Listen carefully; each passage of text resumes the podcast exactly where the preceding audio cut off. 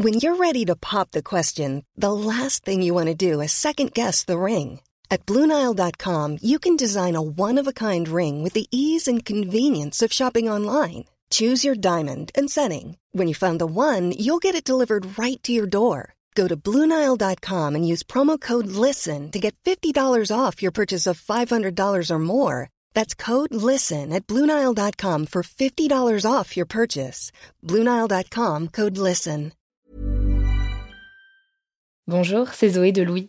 Ça fait maintenant deux ans que j'ai la chance de travailler pour Louis Média et que vous entendez ma voix sur vos podcasts préférés. Travailler pour quelque chose qui a du sens pour moi, c'est essentiel à mon épanouissement au quotidien. Et vous, comment se passe votre relation au travail? C'est plutôt épanouissant et enthousiasmant ou plutôt boule au ventre et des motivations? Si vous êtes dans le deuxième cas et que vous comptez chaque semaine le nombre de jours qui vous séparent du week-end ou des prochaines vacances, je vous recommande plus que jamais le parcours Chance, partenaire d'émotion. Chance est une communauté d'entraide professionnelle pour aider chacun et chacune à trouver sa place dans le monde du travail. La communauté Chance a une méthode unique qui a fait ses preuves. La première étape, c'est celle du bilan de compétences. En trois mois seulement, vous allez pouvoir redéfinir vos objectifs pro et renouer avec ce qui vous anime vraiment, avec l'aide d'un coach professionnel qui vous sera dédié. La deuxième étape, c'est celle du passage à l'action. Une fois votre projet défini, toute la communauté Chance sera à vos côtés pour donner vie à votre projet. Un collectif hyper engagé, prêt à vous épauler et à vous ouvrir son réseau. Si ce message résonne en vous, je vous invite à vous rendre directement sur le site chance.co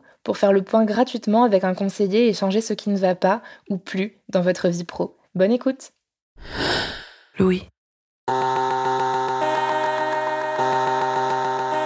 Récemment, je me suis aperçue que j'avais un gros déficit de concentration. Lorsque je me mets à travailler, à écrire, à lire, en général sur mon ordinateur, je marque une pause, quasiment toutes les 10 minutes, pour regarder mon portable. Je regarde l'heure, je regarde si j'ai pas reçu un message, j'ouvre une appli au hasard. C'est presque maladif. Si bien que parfois, je m'oblige à l'éteindre et à le poser loin pour me forcer à ne pas y toucher. Vous me prenez peut-être pour une folle, rassurez-vous, moi aussi. Je vois bien que j'arrive pas à déconnecter. Je vois bien qu'il y a un problème. Parfois, j'ai presque envie de balancer mon téléphone, ou alors de faire comme ceux qui reviennent au bon vieux 3310. Un téléphone rien que pour appeler, sans toutes les autres applications parasites. Je sens bien les conséquences délétères de cette hyperconnexion. Je suis moins efficace dans mon travail, je lis moins, je perds du temps à regarder des contenus sans intérêt. Et puis je culpabilise, donc je suis irritable. C'est sans fin. Du coup, je repense à l'année dernière, à la même époque. Mon portable s'est cassé pendant les vacances. On était à la montagne, loin de tout. Et j'ai pas pu le faire réparer avant la fin du séjour. Eh ben, c'était la meilleure chose qui pouvait m'arriver. Ça m'a fait un bien fou.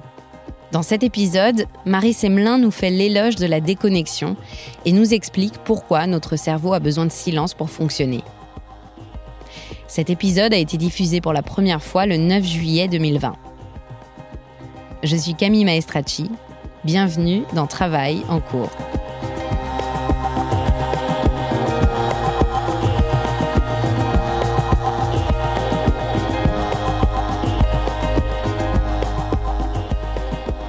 Le bruit, c'est ce compagnon avec nous en permanence, à tel point qu'on ne le remarque même plus vraiment. Il y a notre portable qui vibre constamment, les voitures dans la rue, la musique dans les magasins, le bruit de fond de l'open space, tous ces sons qui nous sollicitent et nous épuisent. Par exemple, on sait que lorsque vous êtes soumis à des niveaux de bruit qui sont euh, relativement euh, élevés, autour de 60 décibels, donc c'est le bruit que vous entendez dans un bureau calme, eh bien, ça a une influence sur votre organisme ça semble une évidence, mais l'oreille n'a pas de paupières, comme les, comme les yeux. Donc c'est un sens qui est toujours en fait actif, euh, même par exemple pendant le sommeil. Et on peut expliquer cela par le fait qu'il y a des millions d'années, euh, euh, l'audition était une sorte de système d'alerte qui permet de prévenir en cas de danger. Et c'est vrai qu'à chaque petit bruit que vous entendez, eh bien votre cerveau sécrète un certain nombre d'hormones associées au stress, qui prépare d'une certaine manière le corps, corps à l'action. Et on sait que lorsque euh, effectivement vous êtes soumis en permanence à un niveau de bruit élevé, euh, votre, euh, une certaine manière, organisme est en tout le temps submergé de ces hormones de, stress et ceci a des effets secondaires néfastes pour l'organisme, mais également a des conséquences pour, sur le fonctionnement même du cerveau. En 2019, on estimait à 34% les salariés en France qui travaillent dans un espace ouvert réunissant plus de 10 personnes. Le problème, c'est que le bruit, non seulement ça provoque du stress, mais en plus, c'est nocif pour nos neurones. Plusieurs études semblent montrer que le bruit affecte également l'activité même du cerveau. Par exemple, c'est une étude allemande qui a montré que les capacités de mémoire et les, capacités de lecture ont été perturbées chez les enfants près d'un nouvel aéroport près de, Munich. Il y a une grande étude qui a été menée auprès de plus de 2000 enfants dans 90 écoles européennes qui a montré qu'il y a une corrélation entre la baisse des performances scolaires et puis le niveau de bruit. Vous voyez que le, niveau de bruit a un effet également euh, délétère sur les fonctions euh, cognitives. Donc ça, c'est un problème. Ça, c'est déjà les conséquences du bruit euh, en lui-même. Mais c'est vrai qu'on vit dans les open space dans une sorte de, de, stimulation, pas seulement auditive, mais aussi une stimulation au niveau des informations. C'est-à-dire qu'on est, d'une certaine manière, on vit dans des open space dans une sorte de bruit de fond permanent, numérique permanent, qui expose les cerveaux à une sorte de bombardement de, de, de distractions, de sollicitations euh, ou de nouvelles informations. Et à haute dose, haut niveau de stimulation, d'information, mais ça perturbe notre attention et ça épuise notre cerveau. Le bruit en open space, ça n'est pas seulement la stimulation auditive, c'est aussi toutes les sollicitations extérieures. On est dérangé en permanence. Ça, s'était bien montré par euh, les travaux d'une sociologue, une psychologue qui s'appelle Gloria Mark, qui est une euh, psychologue de l'Université de Californie qui a étudié euh, les open space.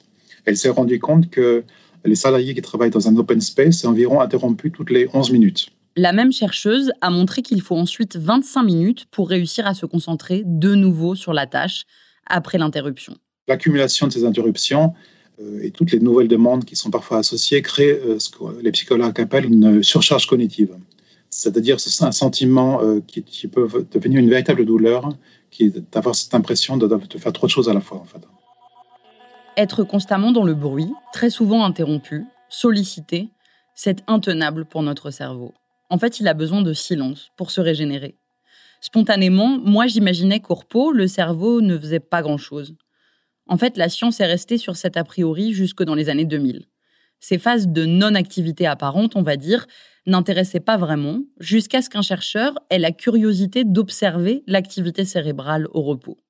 Pendant longtemps, en fait, les recherches sur le cerveau se sont surtout intéressées au cerveau en activité, le cerveau en action, en particulier sous l'angle de la performance, c'est-à-dire euh, le, calcul, les performances intellectuelles, donc les prouesses parfois que le cerveau peut, faire. Et c'est vrai que tout ce qui est euh, euh, régénération du cerveau, euh, cerveau au repos, a été moins en fait euh, compris. ça intéressait moins les, scientifiques. Donc c'est un Américain, un neurologue de l'université de Washington et a fait pour la première fois une expérience en 2001 qui était, d'après moi, qui était extraordinaire, qui est tout, simplement d'enregistrer dans un scanner AIRMF, donc un scanner qui enregistre l'activité enfin, métabolique du cerveau eh bien, Marcus Reich a demandé euh, aux participants de rien faire du tout dans le scanner. Donc, euh, c'était euh, un peu paradoxal d'enregistrer une personne qui ne fait rien. Mais une des premières observations qu'a fait ce scientifique a été que lorsqu'on ne fait rien de particulier, eh bien, il y a des grandes vagues d'énergie qui, parcourent le, cerveau. Donc, ces vagues d'énergie à des, fréquences très lentes, autour de 0,1 Hz. Donc, ça correspond à une grande vague toutes les 10 secondes environ. Et ces grandes vagues, en fait, affectent des parties particulière du, cerveau, en particulier entre les deux hémisphères. Et donc, euh, il y a une activité donc, que, Marcus Reich a appelé le, les réseaux par défaut. C'est une activité qui s'active par défaut lorsque euh, l'attention de l'individu n'est pas portée vers un stimulus extérieur particulier.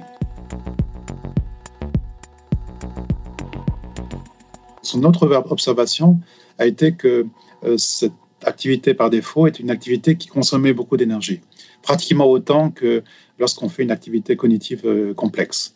Et il appelait ça l'énergie sombre du cerveau, en, parallèle avec l'énergie sombre du cosmos, qui est cette énergie euh, qu'on n'arrive pas à mesurer et qui semble être, euh, d'une certaine manière, constituer l'ensemble, une grande partie de, de, l'énergie de l'univers, en fait. Donc, c'est une énergie donc, qui n'est pas mesurable directement, qui n'est pas visible, mais qui, qui, joue un rôle très important dans l'univers et probablement aussi dans le, dans, dans le cerveau. C'est-à-dire que lorsque on ne fait rien de particulier. Le, cerveau est le théâtre d'une activité intrinsèque qui est extrêmement puissante. Et c'est cette activité justement qui permet au cerveau de, se régénérer. Lorsqu'on ne fait rien de particulier, euh, eh bien, le cerveau euh, travaille beaucoup en fait. Il y a même un phénomène rare qui peut se produire grâce au silence, la production de neurones, la neurogénération. Pendant longtemps, on a pensé qu'on avait en gros un stock de neurones limité qui à l'âge adulte ne faisait que décroître. En fait, il y a quelques conditions où de nouveaux neurones peuvent être créés. L'une d'elles, eh ben, c'est de rester dans le silence. C'est une expérience faite en Allemagne en 2013 qui l'a démontré. Des chercheurs ont placé des souris dans le silence total deux heures par jour. Résultat, la production de nouvelles cellules dans la région de l'hippocampe s'est accélérée. Une découverte cruciale, dit Michel Levent de Cuyenne, notamment par exemple pour la maladie d'Alzheimer, parce qu'elle est liée entre autres au manque de renouvellement de cellules dans cette région du cerveau. Le silence, il permet aussi de vider la poubelle de nos neurones. Oui, j'ai appris qu'on avait une poubelle de déchets de neurones. Et comme toutes les poubelles, il faut la vider. Lorsque le cerveau est en activité, il consomme beaucoup d'énergie beaucoup de glucose, par exemple. Et cette consommation d'énergie euh, crée beaucoup en fait des déchets, en fait, des sortes de détritus euh, moléculaires qui s'amassent dans le cerveau. Il y a un certain nombre de protéines qui sont, euh, qui sont très connues, comme par exemple les bêta-amyloïdes, des protéines qui s'accumulent dans le cerveau, tout particulièrement dans le cas de la maladie d'Alzheimer, par exemple. Le cerveau a besoin, d'une certaine manière, d'évacuer de, ces déchets. Et pendant longtemps, c'était pour les neurosciences une, un mystère parce que le cerveau, en fait, ne possède pas de système lymphatique comme les autres organes du corps. Vos autres organes euh, sont, euh, d'une certaine manière, drainés par euh, ce qu'on appelle la lymphe, qui enlève les toxines de différents organes. Mais le cerveau, en fait, est très protégé par ce qu'on appelle la barrière hémato-encéphalique, qui protège le cerveau de l'environnement et donc il n'y a pas de lymphe qui passe par le cerveau. Donc c'est une énigme pour les neurosciences de comprendre comment ces déchets peuvent être évacués dans le cerveau. Et c'est tout récemment, en 2012, qu'une américaine qui s'appelle Michael Ninagat euh, a, a compris en fait comment ça se passait. Elle a découvert un réseau spécifique, le réseau lymphatique. En gros, dans le cerveau, il y a des cellules qui ne sont pas des neurones. Elles forment un système où circule un liquide, et c'est grâce à ce liquide que les déchets de notre tête sont évacués. Scientifiquement, ça s'appelle le liquide céphalorachidien. C'est tout à l'égout cérébral. Cette évacuation des déchets euh, dans ce système, en fait, est très, très actif lorsqu'on est en repos, et tout particulièrement lorsqu'on dort. Donc, lorsque vous dormez, euh, votre cerveau prend une sorte de douche qui évacue l'ensemble de ces impuretés. Euh, l'accumulation de ces déchets a des conséquences qui sont extrêmement néfastes pour le cerveau. Donc, ces moments de repos sont extrêmement importants pour justement activer ce, ce système recharger d'une certaine manière les batteries euh, de, du, cerveau. Donc le silence est bénéfique pour le cerveau, mais en fait pas seulement. C'est bon pour l'intégralité de notre corps. C'est très important de savoir euh, s'arrêter totalement, en particulier pour euh, ce qu'on appelle la régulation du système nerveux autonome. C'est un mot un peu barbare qui signifie que le cerveau a un contrôle sur l'ensemble des fonctions vitales, comme les battements cardiaques, sur la respiration ou la digestion, par un système qui est autonome, c'est-à-dire inconscient, euh, qui s'appelle donc le système nerveux autonome. Le cerveau gère toutes ces fonctions de notre organisme qu'on fait sans y penser. Le cœur qui bat, respirer, digérer. Et ce grand système, en fait, est composé de deux grandes branches. Vous avez d'un côté le système dit sympathique. C'est un système qui est une sorte d'accélérateur physiologique. Donc, ça prépare le corps à l'action, ça fait augmenter les battements cardiaques, euh, donc ça réagit au stress. Et il y a notre système, qui est le système parasympathique, qui est lui, en fait, un système qui est plutôt de régénération, qui se, s'enclenche lorsque vous reposez. Euh, il y a un certain nombre d'hormones qui sont sécrétées par ce système qui permet, d'une certaine manière, à l'ensemble de l'organisme, dans le cerveau, de se régénérer. Le truc, c'est que ces deux systèmes, celui de l'action et celui de la régénération, ils ne peuvent pas fonctionner en même temps. Et justement, le fait de s'arrêter, ça active ce système lié à la régénération du corps, le système parasympathique. Et en particulier, il y a, un nerf très important qu'on appelle le nerf vague, qui est un nerf qui est activé lorsque vous reposez et qui euh, permet à l'organisme de, se régénérer. Et une manière d'activer euh, ce système particulier, c'est en particulier par la respiration. Lorsque vous faites rien de particulier, vous pouvez d'une certaine manière souffler tranquillement, vous respirez tranquillement et profondément. Et lorsque votre respiration est, assez lente, environ autour de 5 cycles par, par minute, c'est à ce moment-là que le cœur synchronise d'une certaine manière ses activités avec euh, la respiration, mais également avec l'activité du cerveau. Euh, le fait de rien faire du tout active une sorte de système qui permet à l'ensemble de votre organisme de, se, se, régénérer. Donc ça, c'est une des, un des silences particuliers, ce que j'appelle le silence corporel, et ce silence qui est lié en fait à l'immobilité. Comme euh, un organisme, après des phases d'activité, il faut des phases de, régénération. Tous les grands sportifs euh, le, savent. Hein. C'est qu'on ne peut pas s'entraîner en permanence. Euh, euh, il faut faire attention à bien dormir, à se régénérer. Le cerveau est un organe qui est très fragile. Il est capable de, de prouesses, mais c'est un organe qui est très sensible au surménage. Et donc, l'antidote à ce surmenage, c'est justement des moments de pause, quelques minutes, suffisent parfois pour se régénérer. Michel Levent Cuyenne est totalement convaincu par la nécessité de s'arrêter. Mais ce temps de pause, au départ, il lui a été imposé. Donc, c'est un matin de septembre 2017 où euh, je me suis réveillé et je ne pouvais plus parler. Donc, c'était quand même une, expérience qui était particulièrement traumatisante pour moi. Heureusement, c'était pas un AVC, mais c'était simplement une, ce qu'on appelle une paralysie faciale de Bell. Donc, en fait, c'est une affection du nerf facial qui mène à la paralysie de, la moitié du visage. Donc, en fait, pendant plusieurs euh, semaines, je ne pouvais plus du tout parler. Donc, j'étais d'une certaine manière confronté au silence, bien malgré moi, en fait. J'étais probablement en situation de, surmenage et, cette paralysie était une sorte de signal de mon corps qui me dit que j'étais un peu à bout et qu'il fallait que je, m'arrête en fait. Je suis une personne qui est extrêmement active. Le fait de s'arrêter euh, d'un jour à l'autre euh, totalement, en fait, était quand même quelque chose qui était très difficile pour moi. On m'a prescrit un repos absolu, c'est-à-dire une, interruption totale de toutes les, toutes les activités, donc vraiment de redescendre le système euh, à zéro. J'ai dû totalement m'arrêter. Je suis sorti aussi de Paris. Je me suis mis au contact de la nature et pendant plusieurs semaines, effectivement, eh bien, je, je me suis reposé. C'était ça la, prescription. Bien sûr, il y a des médicaments aussi à prendre en plus, mais c'est surtout un repos euh, qui a été. Ready to pop the question? The jewelers at BlueNile.com have got sparkle down to a science with beautiful lab-grown diamonds worthy of your most brilliant moments. Their lab-grown diamonds are independently graded and guaranteed identical to natural diamonds, and they're ready to ship to your door. Go to Bluenile.com and use promo code LISTEN to get $50 off your purchase of $500 or more. That's code LISTEN at Bluenile.com for $50 off. Bluenile.com code LISTEN. Prescrit. Par le prisme de cette expérience personnelle, j'ai surtout compris que le cerveau a besoin de silence. Que le silence, en fait, est fondamental pour le bon fonctionnement cérébral. Également, par mon expérience, j'ai compris qu'il existait plusieurs formes de silence. Donc, il n'y a pas que le silence euh, acoustique, il y a aussi d'autres formes de silence, qui est par exemple un silence qui est plus intérieur et qui correspond à ces moments en fait, de déconnexion euh, dans lesquels on essaie un peu de, réduire le bruit de fond des pensées. On, essaie de faire taire un peu cette petite voix dans la tête qui dit toujours de faire plus et de faire, mieux.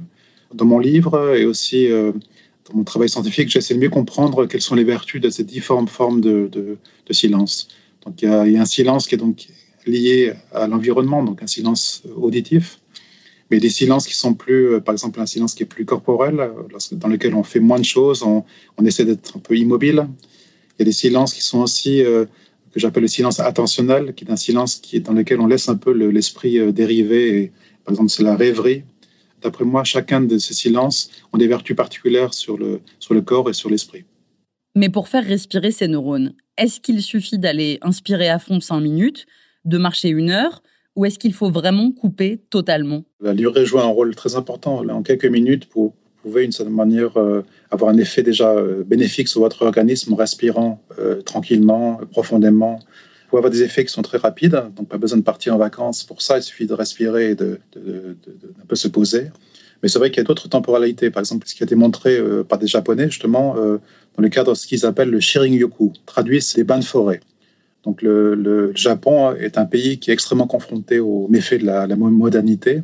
Donc, le ministère de la Santé japonaise a développé un certain nombre de programmes de prévention, dont ce qu'ils ont appelé le Shirin-yoku. C'est tout simplement, en fait, régulièrement, euh, deux fois par semaine, faire des petites promenades dans la nature sans euh, téléphone portable, sans distraction aucune, mais simplement en essayant d'être en contact avec la nature.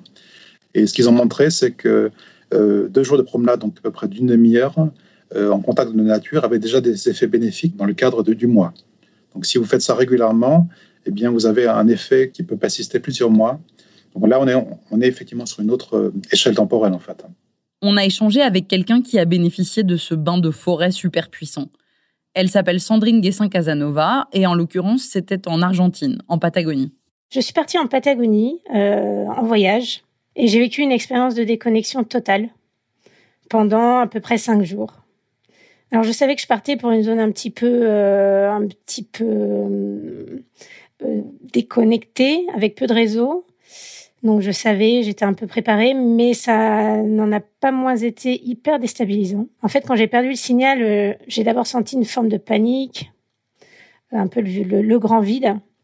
Plus de filet, plus rien, à, plus rien auquel se raccrocher. On n'a on pas l'habitude de vide en fait. On a toujours, euh, on a toujours, euh, je sais pas, un écran, une notification, quelque chose qui nous, en fait, comme un comme un doudou quoi. Et puis rapidement, j'ai quand même senti une libération. Le fait de ne plus être joignable pour rien ni personne, c'était euh, assez euh, grisant. Et en fait, ça m'a permis de permis de commencer à me reconnecter à ce qui se passait autour de moi, bah aux gens autour, euh, en l'occurrence quand même les des étendues sauvages avec beaucoup de vent, le son, les, les sensations du vent. Et en fait, l'attention est revenue. c'est comme si on était plus présent euh, à ce qui nous entoure. Et en fait, tout ça pour dire que c'était une expérience euh, vraiment euh, hyper grisante et hyper ressourçante, comme s'il y avait eu un avant, un après. Et je me suis dit, on s'est dit avec Félicie, mon acolyte d'aventure qui m'a rejoint en Patagonie l'année suivante pour vivre le même type d'expérience. On s'est dit qu'il fallait vraiment proposer ça aux autres, qu'on en avait tous besoin. On s'est dit, mais en fait, aujourd'hui, on n'a plus de refuge. Il n'y a plus, euh, a plus aucun endroit, plus aucun espace-temps euh, dans lequel on peut se réfugier et respirer. Parce que je pense qu'on peut tous reconnaître que ben, notre smartphone, parce que c'est surtout lui hein, qui, nous embarque dans ce train, euh, ben, a du matin au soir, de la couette à la couette. Hein. Et, et, qu'on ne prend plus jamais le temps de respirer, de, de poser le téléphone, euh, d'être là avec euh, d'être là. Quoi. Alors, elle a décidé de fonder une start-up qui s'appelle Out of Reach, pas joignable, une agence de voyage qui propose de partir dans des lieux reculés. Pour tout vous dire, euh, très honnêtement, au départ, le concept d'Out of Reach, c'était de proposer de, de partir en zone blanche. C'était vraiment, euh, enfin, pour nous, c'était le Graal. C'était le refuge, euh, le refuge qu'on recherchait, qu'on voulait proposer. Et en fait, on s'est vite pris un mur. On s'est rendu compte que les, alors les gens trouvaient ça génial, mais euh, ils achetaient pas du tout. en fait, ils ça leur faisait peur, ou ils, enfin, ça leur donnait pas envie finalement. Ils se disaient ah oui, ça serait super pour pour un tel, pour mon beau-frère, pour pour mon mari, mais euh, au final, euh, au final, non. Vous connaissez le mot nomophobie? Ça désigne la peur d'être séparé de son téléphone portable ou de ne pas pouvoir l'utiliser. Résultat, la déconnexion totale, ça fait rêver, mais passer le cap, c'est une autre histoire. On s'est rendu compte que ce que les gens recherchaient, c'était pas tant euh, la déconnexion totale, mais un cadre propice à la déconnexion. En fait, on a imaginé trois niveaux. Euh, de déconnexion plus ou moins intense. Le premier correspond euh, simplement à un cadre naturel et des activités déconnectants. On a l'impression d'être au bout du monde sans forcément être très loin d'ailleurs. Mais en tout cas, on sent qu'on déconnecte de notre quotidien et de, la frénésie euh, ambiante. Le second niveau, c'est un niveau de déconnexion un petit peu plus poussé, où on, on retrouve toujours ce, ce, cadre et ces activités déconnectantes, mais en plus, on est un peu moins tenté. Normalement, il n'y a pas d'écran autour de nous, il n'y a pas de Wi-Fi dans l'établissement où on se trouve, dans, dans, les établissements dans lesquels on dort. Et le troisième niveau, c'est un niveau de déconnexion, euh, bah, c'est notre fameux Graal. C'est euh, tout ça, mais en plus, vraiment pas de réseau, zone blanche. Alors, pour choisir la zone blanche, euh, je pense qu'il faut il faut lever quelques freins et euh, le premier bah ça va être euh, effectivement euh, celui des de l'urgence et si il se passait ceci et si enfin et s'il m'arrivait quelque chose ou s'il arrivait quelque chose à l'un de mes proches et qu'on pouvait pas me joindre. Donc pour ça effectivement on a mis en place un un système bah, de de de, de téléphone d'urgence. Donc dans tous les cas, les personnes qui partent sur ce genre de séjour sont, généralement accompagnés d'un guide parce que c'est généralement des zones assez sauvages. Donc le guide, euh, il a forcément un téléphone satellitaire. Et quand il s'agit euh, d'un hébergement en pleine nature, on donnera toujours euh, le, on aura toujours le numéro euh, du fermier pas loin ou de l'épicier du, du village d'à côté. Enfin, il sera jamais vraiment complètement injoignable. Et dans cette crainte de déconnecter, il y a bien sûr le boulot qui joue un grand rôle. Il y a beaucoup de cadres qui viennent nous voir et qui, bah, qui sont, sous l'eau. Hein, c'est leur mot. Je respire plus, je suis sous l'eau, et qui cherchent un moyen de, pas de débrancher. Après, c'est aussi un frein aussi pour euh, pour partir en séjour euh, déconnecté. C'est que souvent euh, ils estiment qu'ils doivent continuer d'être joignables pour leur travail. Et c'est aussi pour ça que beaucoup d'entre eux ne choisissent pas la zone blanche. S'ils sont dans un cadre déconnectant, qu'ils sont déconnectés quasiment toute la journée, mais qu'ils s'autorisent, et ça c'est un peu à eux de, fixer une discipline et et euh, éventuellement aux accompagnants aussi à ce séjour. S'ils s'autorisent une fenêtre de connexion euh, d'une heure par jour pour, euh, pour être tranquille, pour, pour répondre à ce qu'ils estiment être urgent, pourquoi pas. Après, je suis de, suis pas très sûre de l'effet des connexions, mais mais il faut parfois y aller petit à petit. Donc euh, ça peut être un premier pas, plutôt que d'avoir le téléphone en permanence et de le checker toutes les trois minutes, voir si un mail est arrivé. Cette addiction collective, mondiale, au téléphone portable, elle va de pair avec la peur de ne rien faire. Et c'est l'objet d'une des expériences les plus effrayantes que m'a raconté Michel Levent Cuyenne. Il y a une expérience psychologique d'un psychologue qui s'appelle Timothy Wilson et qui a publié en 2014 un article dans une revue prestigieuse qui s'appelle la revue Science et l'expérience est vraiment très simple. Elle a consisté à demander à des participants de s'asseoir dans une chambre vide pendant une quinzaine de minutes. Donc juste s'asseoir avec aucune possibilité de, se distraire. Euh, on n'a pas les téléphones ou, des livres. Donc simplement pendant 15 minutes rester dans une chambre vide. Mais euh, les scientifiques ont mis à disposition des, participants un petit appareil qui permettait de, de s'infliger à soi-même des petites stimulations électriques. Alors c'est des stimulations sans danger, mais qui font un peu mal. Donc, euh, imaginez-vous dans une sorte d'espace vide dans lequel vous avez ce petit appareil qui vous permet de, vous, vous, stimuler électriquement. Eh bien, les résultats de l'expérience sont très étonnants et ont montré que 67% des, des, hommes et 25% des femmes s'infligent à soi-même, s'administrent à soi-même des, stimulations électriques juste pour passer le temps. Donc, ils préfèrent d'une certaine manière euh, souffrir que euh, d'être confrontés au silence et confrontés à eux-mêmes aussi. Spontanément, je me dis non, Jamais, moi, je préférerais m'électrocuter gentiment plutôt que de m'ennuyer. En fait, en y réfléchissant vraiment, je ne suis plus si sûre. Peut-être que je me dirais, allez, juste pour voir ce que ça fait, ça fera une expérience de plus. Pourtant, j'aimerais bien me satisfaire du ne rien faire, réussir à apprécier le silence. Surtout que paradoxalement, ça peut nous rendre plus productifs. Mais c'est vrai qu'une autre forme de, silence est euh, ce que j'appelle, moi, le silence attentionnel. C'est-à-dire que ce sont des moments dans lesquels, euh, d'une certaine manière, on, laisse le cerveau en, roue libre, on laisse euh, ses pensées vagabonder, et c'est tout particulièrement le cas pendant la rêverie. Donc, ces moments dans lesquels euh, l'attention est flottante et le, mental produit de manière autonome en fait des, des, pensées. Et ça, c'est une activité qui est très, très importante aussi pour le cerveau. C'est qu'on n'est plus dans ce contrôle, on n'est plus dans l'intellectuel, mais on laisse simplement les pensées vagabonder. Et Plusieurs euh, euh, études récentes ont montré que ça a des effets très importants sur, euh, par exemple, sur la créativité. Donc ces moments de, de, lâcher prise, des moments de rêverie jouent un rôle très, très important justement pour, pour développer un certain nombre de fonctions comme par exemple la créativité. Et je donne par exemple dans mon livre l'exemple de Jean-Jacques Rousseau. Peut-être vous avez lu ce livre qui s'appelle Les rêveries du promeneur solitaire. Donc c'est un livre qu'a écrit Jean-Jacques Rousseau tout à fait à la fin de sa vie. Et en fait, il, il était à la fin de sa vie très rejeté par son époque, il était très déprimé.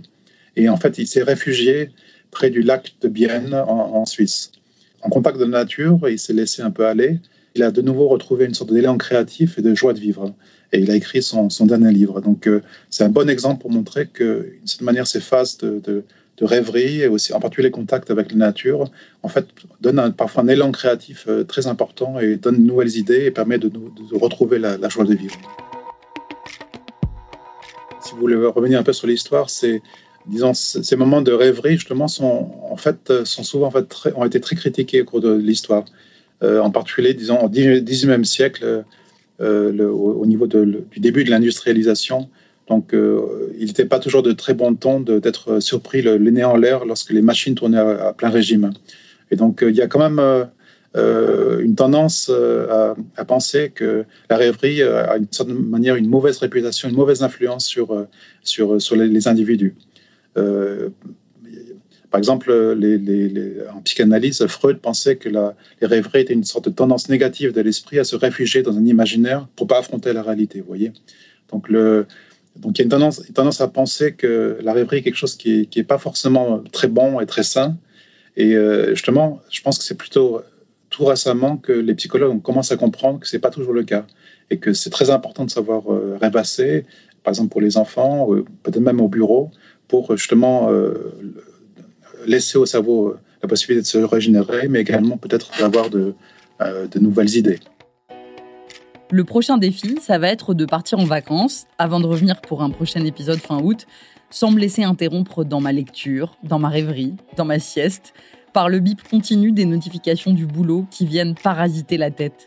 Les mails, les WhatsApp.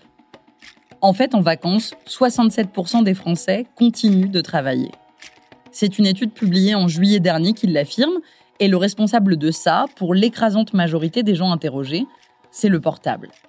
Il y a aussi la peur d'être licencié s'ils ne le font pas, pour un quart d'entre eux. Bon, 20% répondent aussi que s'ils le font, c'est parce que les autres le font. Pourtant, normalement, la déconnexion, c'est un droit, depuis janvier 2017. Et légalement, ne pas être joignable quand vous êtes en vacances, ça n'est pas une faute professionnelle. Mais cette loi, elle est loin d'être appliquée. Et en 2018, d'après Opinionway, seulement 16% des entreprises privées avaient créé des règles en interne pour mettre en œuvre ce droit à la déconnexion. Alors on vous invite à partager ce podcast avec votre boss pour qu'il ou elle comprenne que couper, c'est bon pour les neurones de tout le monde. Vous venez d'écouter Travail en cours. Louise Emerlet est chargée de production. Cet épisode a été monté et réalisé par Cyril Marchand. La musique est de Jean Thévenin et le mix a été fait par Olivier Baudin. Marion Gérard est responsable de production et Maureen Wilson responsable éditoriale. Mélissa Bounois est à la direction des productions et Charlotte Pudlowski à la direction éditoriale. Vous pouvez nous retrouver là où vous avez l'habitude d'écouter vos podcasts. Deezer, iTunes, Spotify, SoundCloud. Vous pouvez aussi nous laisser des commentaires et des étoiles. Et si l'épisode vous a plu, n'hésitez pas à en parler autour de vous. Si vous aimez ce podcast, découvrez les autres podcasts de Louis. Émotion, Une autre histoire, Le Book Club, Entre, Manger. Enfin, pour nous raconter une histoire à propos de votre travail, vous pouvez nous écrire à hello at louismedia.com. À bientôt!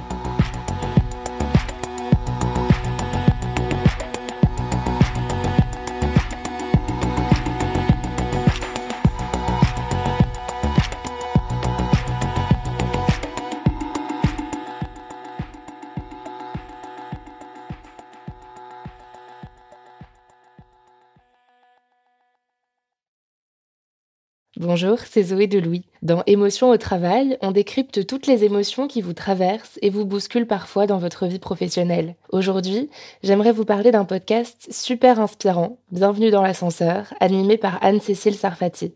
Dans chaque épisode, elle reçoit des personnes au profil varié, médecins, responsables commerciaux, chefs d'entreprise, qui ont su gravir l'ascenseur social. Parti de rien, il et elle partagent leur parcours, leurs rêves, leurs doutes, leurs émotions dans lesquelles vous vous reconnaîtrez sûrement et donnent des conseils pour oser monter dans l'ascenseur social quand on n'y croit pas pour soi-même. Alors allez découvrir ces belles histoires de réussite en écoutant Bienvenue dans l'ascenseur, disponible sur toutes les plateformes. Merci à Bienvenue dans l'ascenseur pour leur soutien et bonne écoute.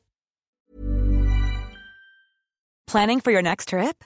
Elevate your travel style with Quince. Quince has all the jet-setting essentials you'll want for your next getaway, like European linen, premium luggage options, buttery soft Italian leather bags, and so much more. And is all priced at 50 to 80% less than similar brands. Plus, Quince only works with factories that use safe and ethical manufacturing practices.